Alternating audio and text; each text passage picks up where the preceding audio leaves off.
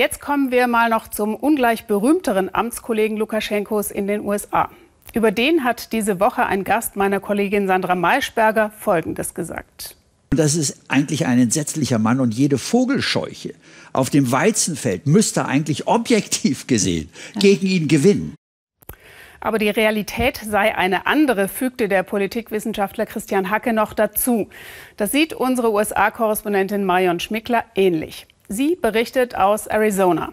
Das ist eigentlich traditionell Republikanerland. Diesmal wohl Swing State, weil mehr junge Wähler und Latinos Trump bei der Wahl im November ins Wackeln bringen könnten. Aber da gibt es immer noch die klassischen Stammwähler. Donald Trump ist in der Stadt. Dodie und Steve Bell sind gespannt, wie viele Leute diesmal kommen. Beim letzten Mal waren sie ganz beseelt von der positiven Stimmung. Welcome back, Mr. President. Donald Trump kämpft um Arizona. Sie hören lieber draußen zu, wegen Corona. Mir gefällt, dass er kein Politiker ist. Ein Querdenker, der Republikaner und Demokraten irritieren kann, weil sie nie wissen, was er als nächstes tut. Er ist pro Wirtschaft, versteht etwas davon. Wir als Unternehmer wollen jemanden, der unsere Probleme sieht. Bei Trumps derber Rhetorik schalten sie auf Durchzug, was für viele Kleinunternehmer zählt, dass er sich für sie stark macht.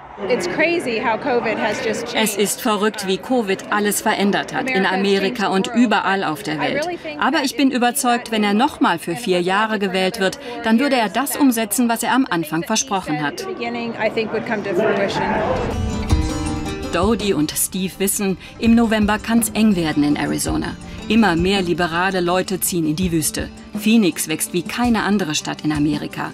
Der früher stramm republikanische Staat könnte kippen.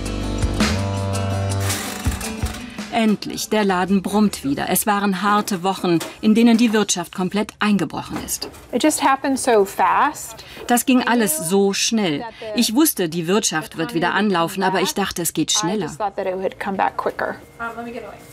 Sie sind froh, dass Trump Druck macht, die Wirtschaft anzukurbeln. Aber wie er mit Rassismus umgeht, ärgert Steve. Einer seiner Pokerfreunde ist schwarz. Von ihm weiß er, wie sehr Rassismus den Alltag bestimmt. Ein Freund von mir hat mir am Wochenende was darüber geschickt, dass Trump weiße Rassisten unterstützt. Dass er auf Twitter geschrieben hat, das sei was Gutes. Ich habe gerade das Gefühl, der killt sich selbst. Der sollte lernen, einfach mal den Mund zu halten. Am Nachmittag die Eilmeldung.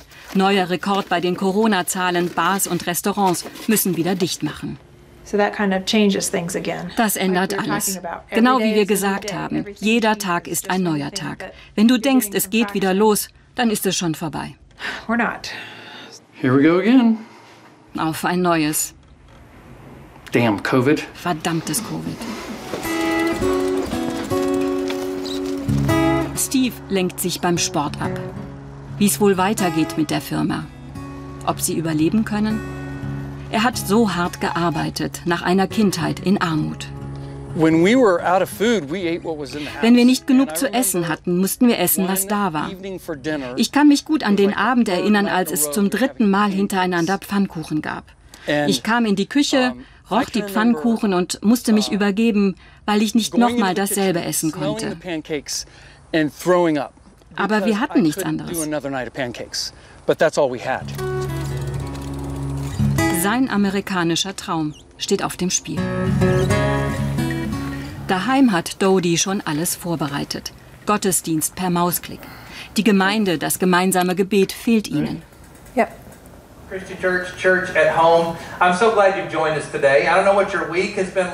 Steve war Pastor, bevor er Unternehmer wurde. Dass Trump es mit den zehn Geboten nicht so ernst nimmt, vergibt er ihm. Ich kenne meine eigenen Schwächen und Sünden. Das muss er mit Gott ausmachen. Ich setze ihn nicht auf dieselbe Stufe wie Jesus. Er ist mein Präsident, nicht mein Heiland. Und solange Trump die Unternehmer nicht vergisst, verzeihen ihm auch die Bells so manche Sünden.